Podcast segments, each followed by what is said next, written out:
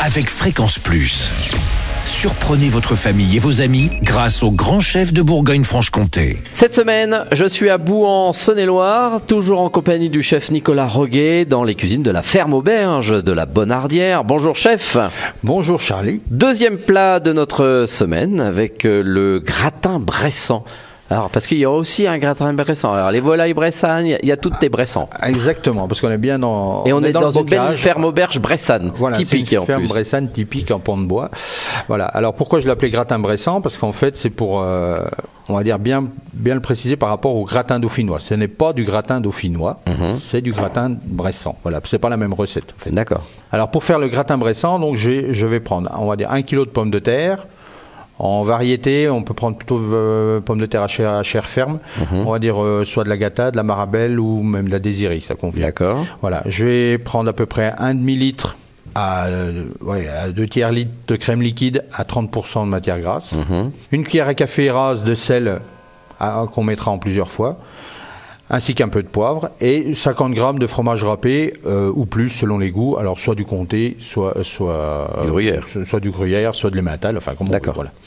Donc dans un bol, on mélange euh, le sel, le poivre et la crème liquide. Dans un plat gratin, donc on va me- mettre une première couche, on va travailler par couche, une première couche de pommes de terre qu'on va saupoudrer de fromage, ra- de fromage râpé. Et ensuite, on recouvre avec la crème, euh, le mélange crème, sel, poivre.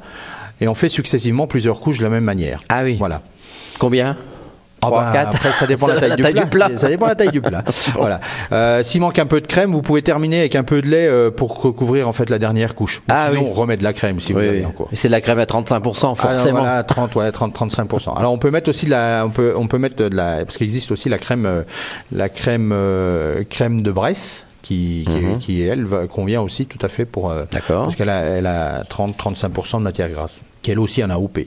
Alors ensuite on met au four, on met à peu près en deux heures à environ 180 degrés.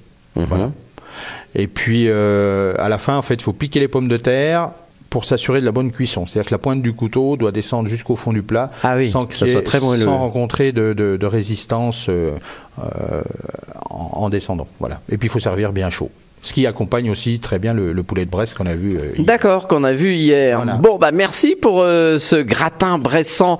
Donc, euh, vous aussi, vous avez envie de le déguster, eh bien n'hésitez pas, vous, vous pouvez gagner un menu pour deux personnes à l'auberge de la Bonardière. Vous envoyez papille par SMS dès maintenant au 7 14 15, papille au 7 14 15. Alors, bonne chance à tous. Alors, pour le prochain épisode, c'est une première mondiale pour le dessert, puisque ça sera la tarte au Okmo. Okmo. eh ben, rendez-vous pour ce prochain épisode. Et d'ici là, chouchoutez vos papilles. Chaque semaine, découvrez les meilleures recettes des grands chefs de Bourgogne-Franche-Comté. Du lundi au vendredi, à 5h30, 11h30 et 19h30, chouchoutez vos papilles. Fréquence Plus.